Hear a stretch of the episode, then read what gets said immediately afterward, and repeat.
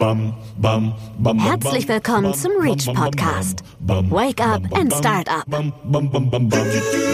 Willkommen beim Gründerinnen Talk des Reach Podcast. Ich bin Friedrich Grimm, Startup Coach am Reach, dem Euregio Startup Center und spreche heute mit Max Wildert. Max ist auch Startup Coach am Reach und außerdem Gründer des Startups Tretti hier aus Münster. Wir sprechen heute über das Thema Crowdfunding als Finanzierungsmöglichkeit. Hi Max, ich freue mich, dass wir beide heute über dieses spannende Thema sprechen werden. Moin Friedrich, freut mich da zu sein. Zu Beginn erzähl unseren Hörerinnen doch ähm, gerne mal ein bisschen über dich und über deinen Werdegang.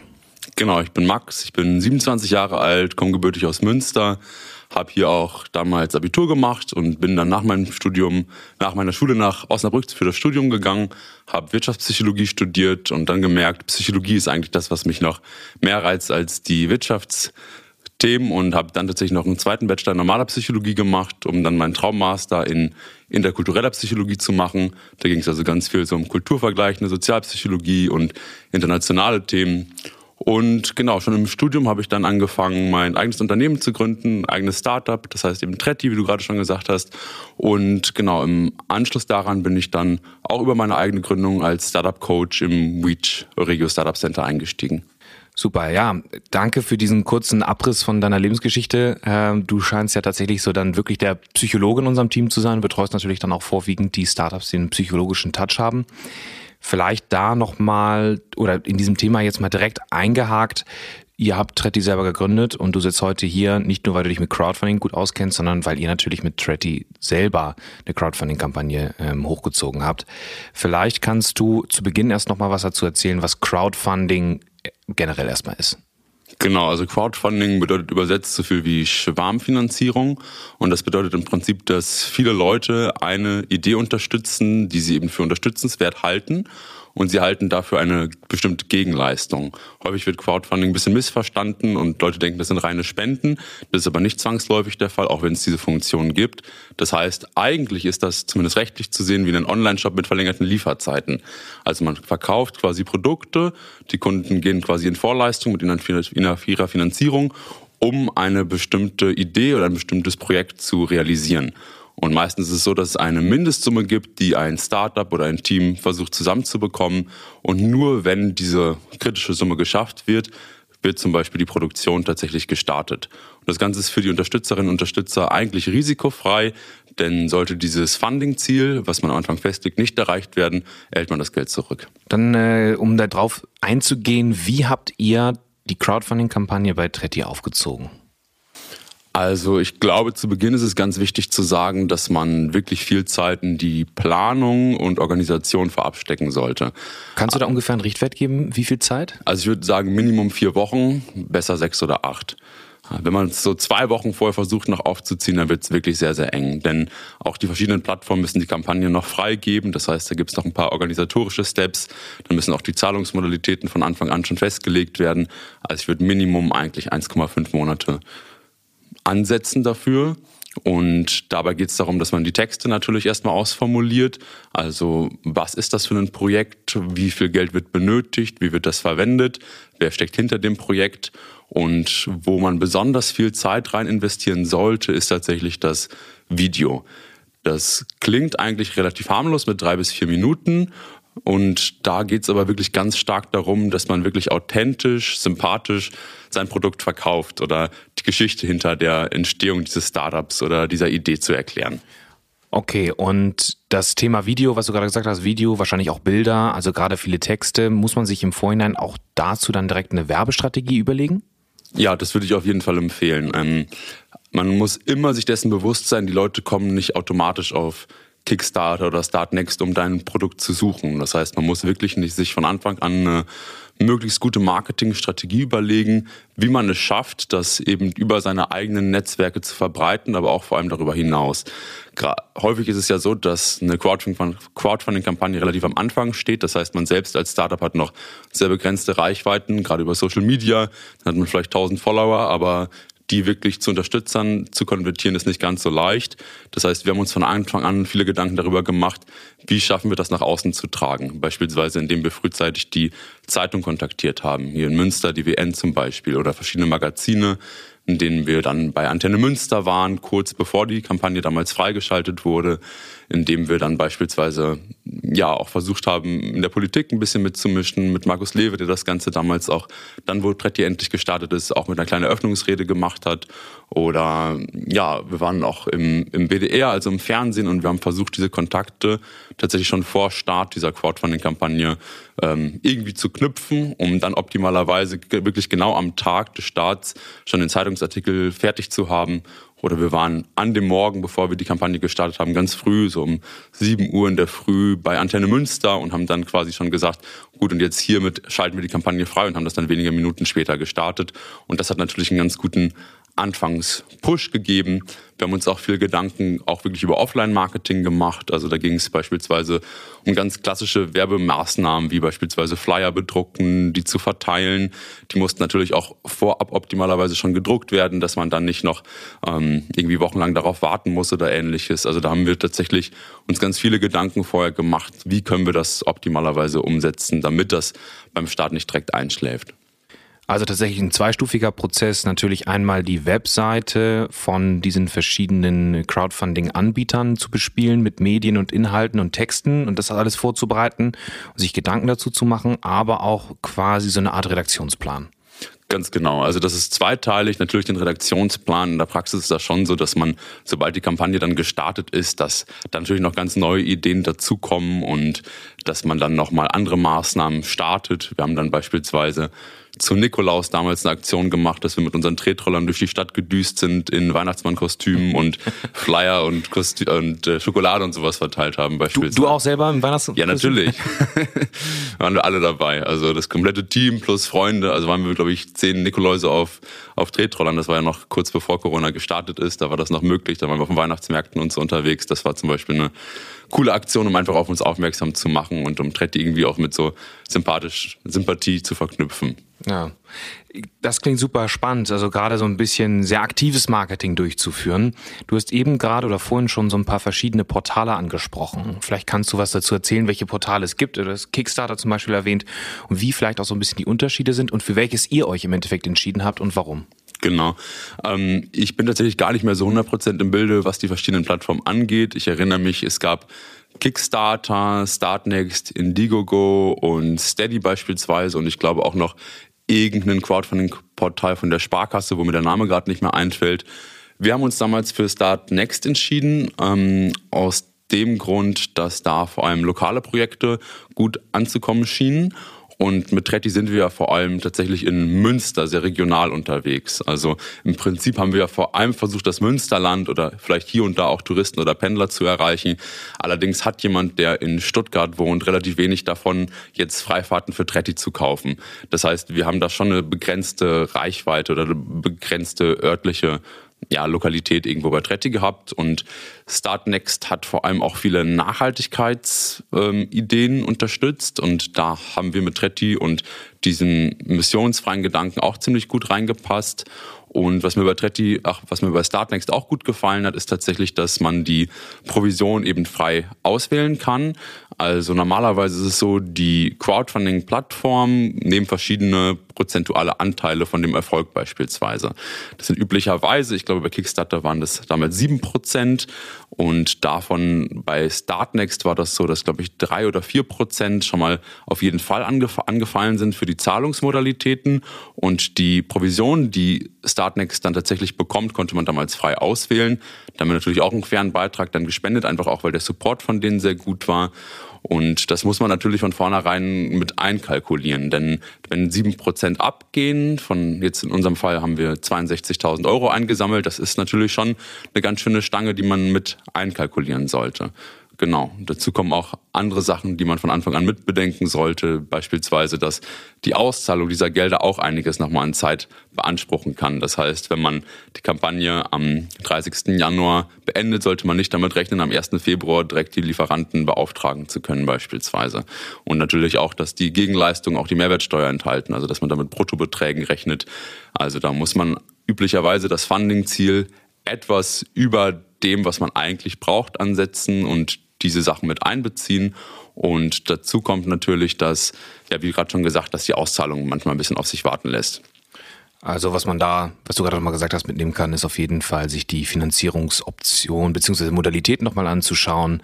Da 60.000 Euro Crowdfunding-Ziel im Endeffekt nicht bedeuten, dass 60.000 Euro so auf eurem Konto landen werden, sondern allein an den Dienstleister Geld abfließen wird und man das natürlich auch frühzeitig planen muss äh, von, der, von der Timeline her. Ganz genau, also ganz, ganz wichtig. Nichtsdestotrotz, man sollte das relativ knapp kalkulieren, das Funding-Ziel, auch einfach, weil das sonst bei Unterstützern auf Unmut stößt, wenn man noch mehr Geld abzwacken möchte sozusagen, als man eigentlich braucht, aber trotzdem einigermaßen realistisch, das würde ich empfehlen. Also wirklich nur das, was man tatsächlich braucht und vielleicht einen ganz, ganz minimalen Puffer für genau solche Sachen wie Provisionen und Zahlungsmodalitäten. Gut, wir haben jetzt schon so intensiv über Tretti gesprochen, Tretti hier, Tretti dort. Du sitzt mir jetzt auch gerade im Tretti-T-Shirt äh, gegenüber. Ich glaube, wir haben noch gar nicht mal so intensiv darüber gesprochen, was Tretti wirklich macht. Ähm, da wir hier in Münster sind und Tretti ist ein Münsteraner Startup, kennen die meisten das. Aber für jemanden, der vielleicht noch nichts davon gehört hat, kannst du vielleicht einmal kurz Tretti vorstellen? Ja klar, stimmt, da haben wir noch gar nicht drüber gesprochen. Also wir machen mit Tretti im Prinzip ein muskelbetriebenes Tretroller-Sharing. Also es geht bei uns darum, dass wir in einem Free-Floating-System die Fahrzeuge überall im Stadtkern in einem bestimmten Geschäftsgebiet ausleihen können. Und wir sind eben komplett unabhängig von der Steckdose. Wir verzichten komplett auf Motor und Elektronik. Und das ist natürlich nicht nur gut für den eigenen Körper, sondern eben auch für den Planeten. Und aufgrund des Kundenfeedbacks, was wir dann am Anfang bekommen haben, haben wir inzwischen auch noch 100 Fahrräder mit auf den Sharing-Markt hier in Münster gegeben. Und wir sind bisher tatsächlich auch nur in Münster unterwegs. Da vielleicht noch direkt eine Nachfrage, ihr hattet vorhin noch erwähnt mit B2B, also dass ihr auch äh, unter Unternehmenskunden anwerbt. Wie ist euer aktueller Stand? Genau, also wir sind da tatsächlich gerade erst in den Vertrieb eingestiegen. Das heißt, wir bieten jetzt verschiedene Optionen an für Geschäftskunden. Das, eigen, das eine ist eine eigene Flotte, was bedeutet, Unternehmen können Fahrzeuge von uns leasen mit einem ja, Komplettkonzept. Das heißt, dabei ist dann auch eine App und die digitalen Schlösser, die wir anbieten. Dazu kommt die Option von Jobabos, das heißt Mitarbeitende eines Unternehmens können dann die komplette öffentliche Flotte benutzen und der Arbeitgeber bezahlt dafür. Und das dritte sind eben Marketingpakete, also da beispielsweise, dass die Werbeflächen auf unseren Tretrollern oder auf unseren Fahrrädern halt gebucht werden. Und wir haben jetzt den ersten großen Businesskunden für uns gewinnen können. Das ist die Provinzial in Münster, das darf ich jetzt auch so sagen. Und die haben tatsächlich gleich von allen dreien Paketen sozusagen was gebucht. Also die haben jetzt zwölf eigene Fahrzeuge, bei denen ist es dafür um ja, vom Zentrum Nord, wo viele Mitarbeitenden mit dem Zug ankommen, zu der Zentrale zu kommen. Dazu haben die auch noch einige Jobabos gebucht, das vor allem für die Azubis benutzt werden soll. Das heißt, diese Azubis können dann auf die komplette öffentliche Flotte von Tretti unentgeltlich zugreifen, weil die Provinzial dafür eben bezahlt.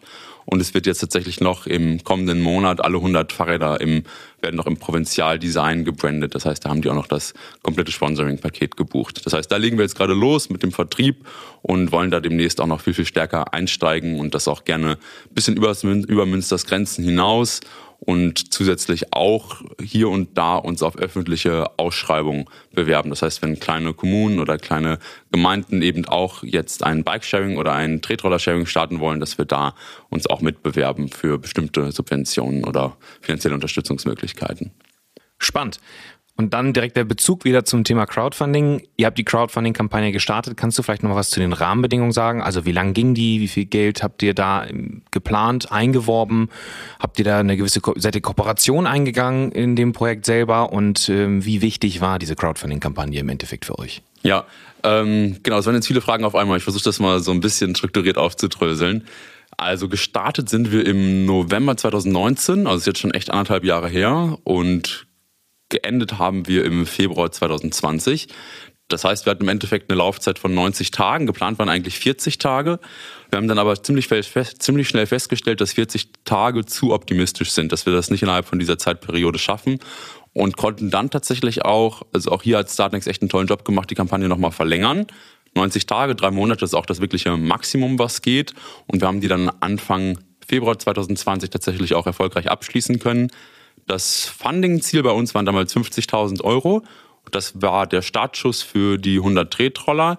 Geworden sind es dann im Endeffekt 62.000 Euro, 500 ungefähr. Das heißt, wir haben das noch auch ja, um ein paar tausend Euro tatsächlich überschießen können, das Ziel. Dabei waren wirklich viele Buchungen last minute, also wirklich kurz vor knapp sind dann einige große Geschäftskunden auf uns zugekommen und haben noch bestimmte Werbepakete gebucht. Also dieser Prozess, da auch auf uns aufmerksam zu werden, das war schon relativ aufwendig, das hat schon relativ lange gedauert.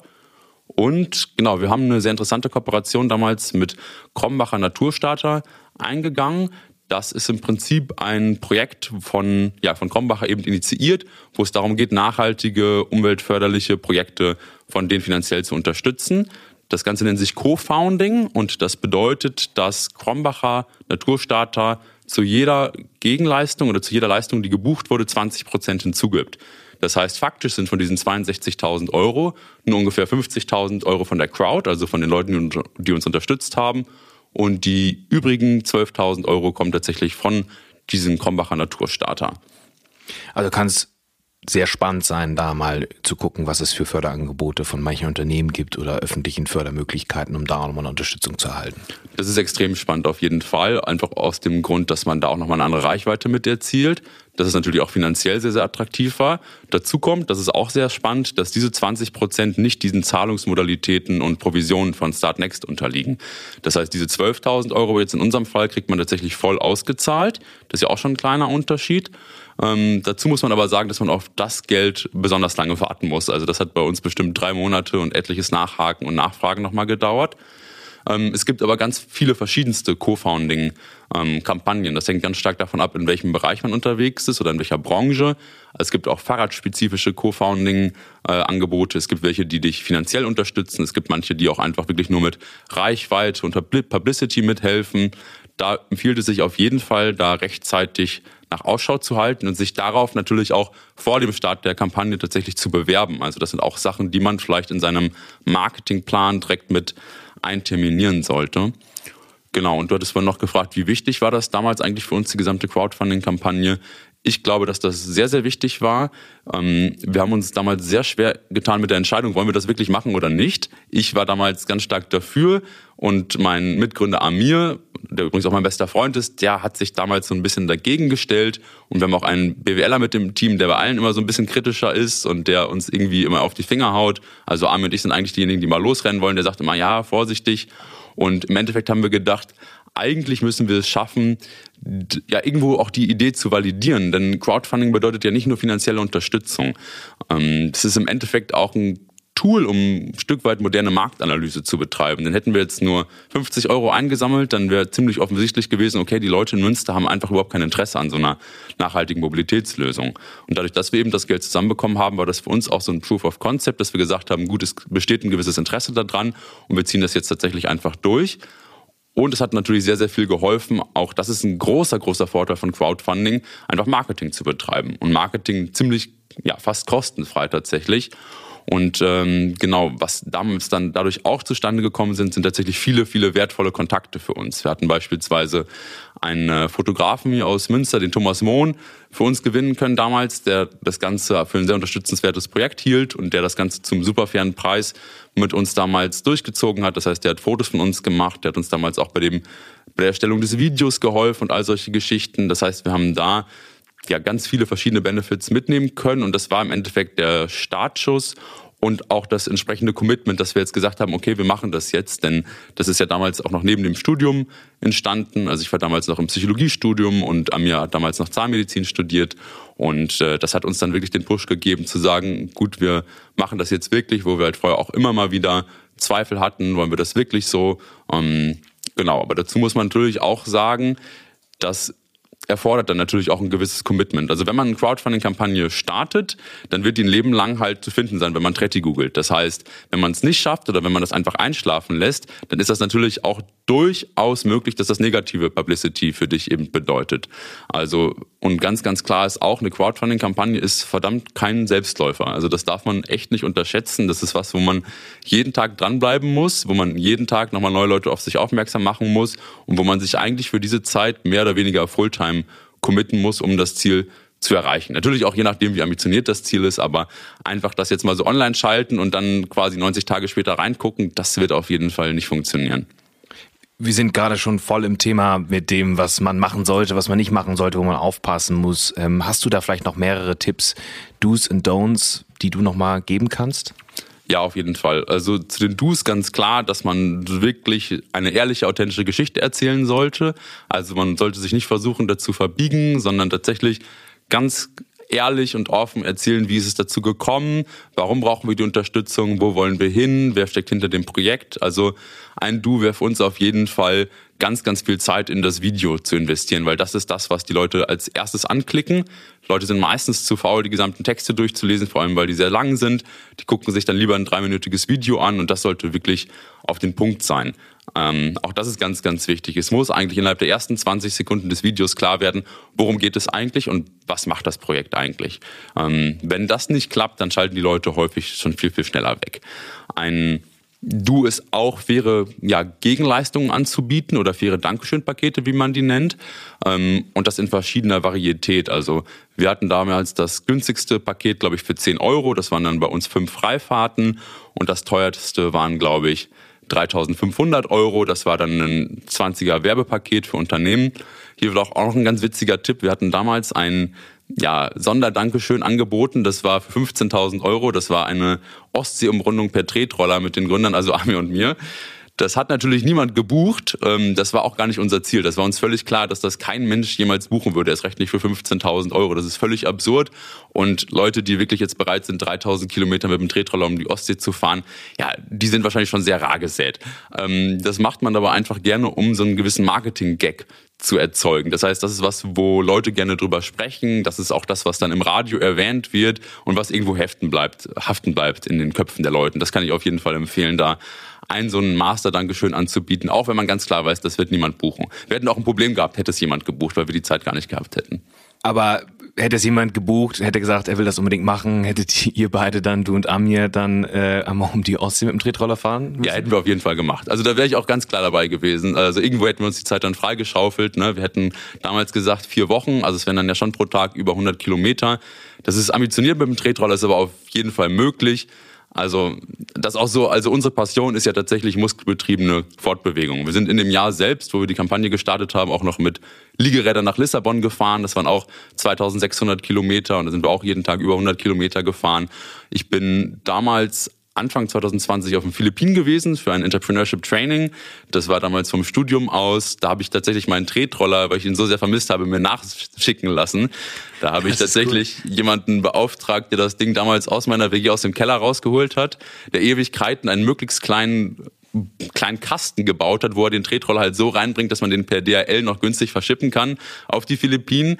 Das war ein Riesenabenteuer, es hat aber irgendwie geklappt und ich war der glücklichste Mensch auf Erden, als dann dieser Tretroller bei mir da wirklich in dem letzten kleinsten Dorf angekommen ist. Und da habe ich tatsächlich auch Reisen gemacht mit dem Tretroller und auch durchaus mal 100 Kilometer oder mehr am Tag damit gemacht. Und das können sich viele Leute nicht vorstellen, aber so ein Tretroller ist wirklich ein Fahrzeug, was, wenn es gut gebaut ist, sehr, sehr effizient ist. Also das ist von der Geschwindigkeit durchaus so, dass es mit dem E-Scooter mithalten kann und von der Effizienz halt eigentlich unglaublich. Wenn man damit vorher noch nie gefahren ist, muss man es einfach mal ausprobieren, um eben festzustellen, dass es nicht wie ein Kickscooter, wie man den von Kindern kennt, sondern eigentlich so, das rollt unheimlich gut. Verrückt. Ähm, aber man sieht genau auch, wie du es jetzt gerade erzählst, dass du da absolut hinterstehst. Also dass du ein absoluter, absoluter Roller-Freak bist und so wie du es erzählst, hätte ich dir das auch jetzt, würde ich jetzt auf jeden Fall abnehmen, dass du diese Ostsee-Umrundung mit deinem Tretroller dann machen würdest. Ähm, vielleicht ergibt sich ja irgendwann nochmal die, die Möglichkeit. Äh, aber zurück zu den, zu den weiteren Tipps oder ähm, die du noch hast. Vielleicht, vielleicht hast du noch irgendetwas, was du noch dazu ähm, den Hörern oder Hörerinnen mitgeben möchtest? Ich glaube vor allem halt möglichst viel Presse zu involvieren. Also dass man versucht über seine Grenzen hinauszugehen, also was die eigene Social Media oder Webseiten Reichweite rausgeht, dass man versucht das Ganze möglichst breit zu streuen und da vielleicht auch mit Experten spricht, wie man da eine gute Marketingstrategie von Anfang an aufbauen kann, dass man sich von Anfang an auch ein Budget festlegt, wie viel möchte ich dafür eigentlich ausgeben. Und ich denke auch noch ein ganz klar, klares Du ist, diese Finanzplanung möglichst realistisch und möglichst früh zu machen und sich halt dessen bewusst zu sein, dass halt nicht nur die Zahlungsmodalitäten und die Provisionen abgehen, sondern eben auch solche Ausgaben für für Marketing, aber dass man sich auch dem Risiko bewusst ist. Also wenn das nicht klappt, was ja auch durchaus sein kann, ja, wie steht das Unternehmen danach da, wenn man das überhaupt trotzdem noch durchziehen, dem sollte man sich vorher ja auf jeden Fall schon bewusst sein. Sehr spannend. Also wir nehmen quasi einmal wirklich mit, dass man solche eine Kampagne nicht auf die leichte Schulter nehmen sollte, frühzeitig zu planen, wie du gesagt hast, am besten Fall anderthalb Monate schon im Voraus, sich wirklich Gedanken zu machen um Redaktion und Marketingplan, wie man das bewerben kann, auch frühzeitig Ansprachen zu treffen mit Radiosendern, Fernsehsendern, Zeitungen, was man da alles für verrückte Ideen machen kann, auch ein bisschen outside the box denken, mal verrückte Sachen zu wagen. auf jeden Fall, auf jeden Fall. Wie eine Ostsee-Umrundung, äh, ob man das vielleicht machen kann oder nicht. Und natürlich so der finanzielle Aspekt, mal eine kleine Finanzplanung aufzuwerfen, ob sich das im Endeffekt äh, rentiert oder nicht. Genau. Und es muss natürlich irgendein Produkt sein, was auch für die Masse interessant ist. Also wenn man jetzt einen ganz, ganz spezifischen Laserdetektoren, Projekte oder ähnliches entwickelt hat, wo es weltweit vielleicht zehn potenzielle Kunden gibt, dann ist das höchstwahrscheinlich nicht das passende Crowdfunding-Produkt. Also man muss so ein bisschen sich am Anfang auch kritisch hinterfragen, ist das was, was ich überhaupt Crowdfunding überhaupt passend vermarkten kann? Und unter anderem würde da für mich zuzählen, dass man schafft, seine Ideen in vielleicht 10 bis 15 Sekunden zu erzählen und dass man einfach eine gewisse potenzielle Marktgröße hat oder einen gewissen potenziellen Kundenstamm, den man theoretisch über diese Kampagne überhaupt erreichen kann. Kann ja sein, dass man das beste Produkt entwickelt hat, aber dass das Produkt einfach nicht geeignet ist für die Kampagne. Das ist dann auch kein Beinbruch, aber dann sollte man sich vielleicht für eine andere Marketing- oder Finanzierungsform entscheiden. Ja, oder beziehungsweise, wie du schon gesagt hast, Crowdfunding, Schwarmfinanzierung. Also es muss interessant sein für den Schwarm, für die breite Masse, sonst hat das von vornherein keinen Sinn. Ganz genau. Und das war eigentlich bei uns sogar die große Herausforderung, dass wir eben so auf Münster beschränkt waren. Also ich glaube, dass eigentlich Produkte, die sich vielleicht auch deutschlandweit zum Beispiel verkaufen lassen, was weiß ich, eine Strumpfhose, die nicht reißt oder ähnliches, dass das Produkte sind, die eigentlich fast noch besser geeignet sind für eine Crowdfunding-Kampagne. Super. Max, tausend Dank, dass du heute das Thema Crowdfunding uns etwas näher gebracht hast. Super, super gerne. Hat mir viel Spaß gemacht. Und wir, liebe Zuhörer und Zuhörerinnen, hören uns demnächst wieder zu einer weiteren Folge des Reach Podcast. Bis dahin, lass uns die Ärmel hochkrempeln und packen wir es an. Das war der Reach Podcast. Create Future Together.